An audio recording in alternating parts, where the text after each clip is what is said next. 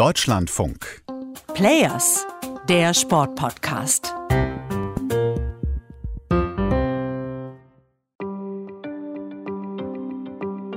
Die erste Goldmedaille ist da. Ricarda Funk wird Olympiasiegerin. Und der Deutschland-Achter holt Silber. Bravo, Bronze, Sarah Köhler. Das ist ihr größter Erfolg. Sie haut mit der Faust zwei, drei, vier Mal auf die Wasseroberfläche. Ich kann mir kaum vorstellen, was da von Athletinnen und Athleten in solchen Momenten abfällt. Jahrelanges Training, manchmal das ganze Leben auf diesen Moment ausgerichtet. Und so eine olympische Medaille ist für viele einfach das Ziel schlechthin. Es steckt aber nicht nur viel Können, Ausdauer und Leidenschaft in so einem Erfolg, sondern auch richtig viel Geld. In Deutschland werden SpitzensportlerInnen von einer Menge Steuergeld gefördert, weil die meisten von ihnen könnten auch als absolute Spitzenathleten nicht von ihrer Sportart leben. Und über dieses Geld reden wir heute mal. Warum das überhaupt vom Staat bezahlt wird, wie viel Geld sie bekommen und ob Medaillen und Erfolg eigentlich die richtigen Ziele für staatliche Sportförderung sind. Ich bin's heute wieder, Marina Schweitzer. Schön, dass ihr dabei seid. Also wenn es im Profiboxen in Deutschland schon schwer ist, Geld zu verdienen, dann ist es im olympischen Boxsport noch mal eine Ecke härter. Es gibt oder es gab bis vor kurzem keine Preisgelder zu gewinnen bei Turnieren, bei Wettkämpfen. Und ähm, ohne Fördermöglichkeiten ist es da sehr, sehr schwer, sich irgendwie über Wasser zu halten. Das ist Nadine Apetz. Sie ist Boxerin und gerade frisch von den Spielen in Tokio zurück. Da ist sie früh ausgeschieden, aber sie hat was geschafft, was vorher noch keine geschafft hat.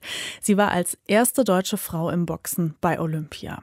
Und von der großen Vermarktungsmaschine im internationalen Profiboxen ist sie weit entfernt. Ich hatte zwar bis 2018 noch eine Doktorandenstelle, aber da ist dann natürlich der Stress, dass man irgendwie von auswärts bezahlt wird und dann natürlich auch irgendwie versuchen möchte, pünktlich im Büro zu sein, pünktlich da zu sein. Man, man hat nicht genug Urlaubstage, um den Sport irgendwie zu verwirklichen. Und von daher bin ich sehr, sehr dankbar und glücklich, dass ich sowohl von der Spitzensport-Fördergruppe der Bundeswehr als auch von der Deutschen Sporthilfe aufgefangen wurde finanziell und gefördert wurde. Und so wie Nadine Apetz machen das viele Top-Leute, die jetzt nicht aus so profitablen Sportarten wie Tennis oder Fußball kommen. Sie bewerben sich auf eine der Sportförderstellen bei der Bundeswehr, bei der Polizei oder beim Zoll. Das bedeutet jetzt nicht, dass sie täglich bei der Polizei auf Streife sind oder so. Sie sind praktisch als Spitzensportler da angestellt und bekommen ein Gehalt, das ist ihre staatliche Förderung, die sie bar auf die Hand kriegen. Geld an Sportler verteilt auch die Stiftung Deutsche Sporthilfe. Die Schwimm-Olympiasiegerin Britta Steffen hat auch davon profitiert, hat sie mir gerade in einer Sprachnachricht erzählt. Dass ich generell auch als junge Sportlerin, als Juniorin gefördert wurde durch die Deutsche Sporthilfe und dass das wirklich sehr, sehr gut war, weil man als Sportler natürlich nicht so viele monetäre Zuwendungen erhält. Die Sporthilfe ist ursprünglich mal genau dafür als Stiftung gegründet worden. Sie will Athletinnen und Athleten finanziell und auch ideell zum Beispiel durch Fortbildungen unterstützen. Inzwischen fließt da auch ein guter Batzen Steuergeld rein, aber von der Sporthilfe können Athleten eben auch gefördert werden, wenn sie zum Beispiel nicht bei der Polizei oder Bundeswehr sein können oder wollen. Das sind je nach Förderstufe oft so zwischen 700 bis 800 Euro im Monat. Richtig gute Athleten können sogar in den eineinhalb Jahren vor Olympia noch 1000 Euro obendrauf bekommen. Also ihr seht, wir reden jetzt nicht von Reichtum, aber sind schon nennenswerte Beträge Pflege, finde ich. Das ist zentral. Also wenn das nicht kommen würde, dann wäre die Abhängigkeit von dem Sponsoreltern zu 100 Prozent da. Und wenn Eltern das dann fördern, hat man eine Chance. Wenn sie es nicht in dem Maße fördern können, dann hat man keine Chance. Das sagt Michael Scharf. Der war mal selbst moderner Fünfkämpfer auf Weltniveau und man kann schon sagen, dass er da einen Überblick hat. Er ist Direktor Leistungssport beim Landessportbund in NRW und verantwortet damit mehrere Olympiastützpunkte in seinem Bundesland. Das mit der Förderung fängt oft schon früh an. Britta Steffen hat das mir gegenüber die vielen kleinen, feinen Projekte genannt, bei Vereinen oder auch den Bundesländern, die auch sie gefördert haben. Bei Sporthilfe oder Bundesförderung muss man dann schon sportlich sehr erfolgreich sein oder so vielversprechendes leisten, dass internationale Medaillen greifbar sind.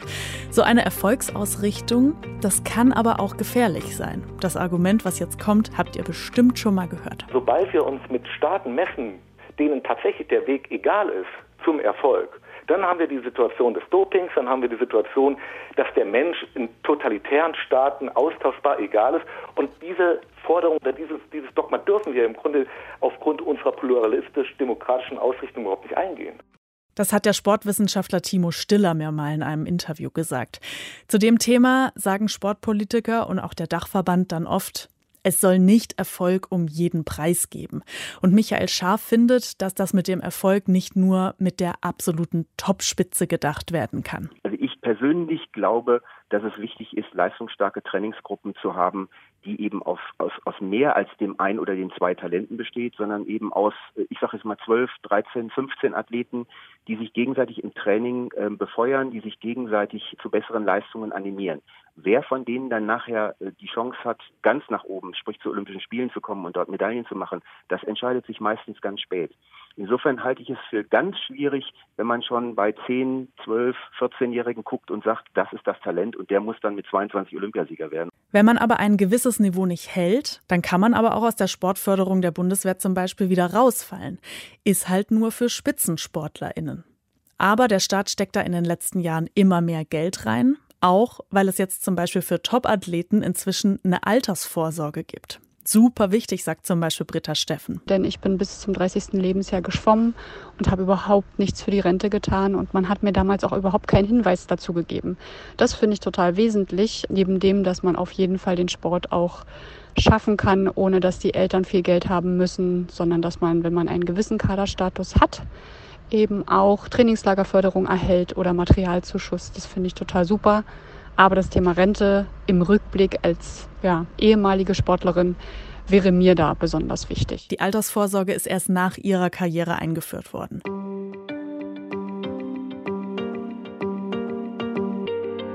Nicht so Sportbegeisterte, die den Sport ja durch ihre Steuern mitfinanzieren, sagen sich da vielleicht schon mal kritisch, wenn die Sportler in ihrer Sportart sich nicht selber, zum Beispiel durch Sponsoren, finanzieren können, dann müssen sie nebenher vielleicht arbeiten.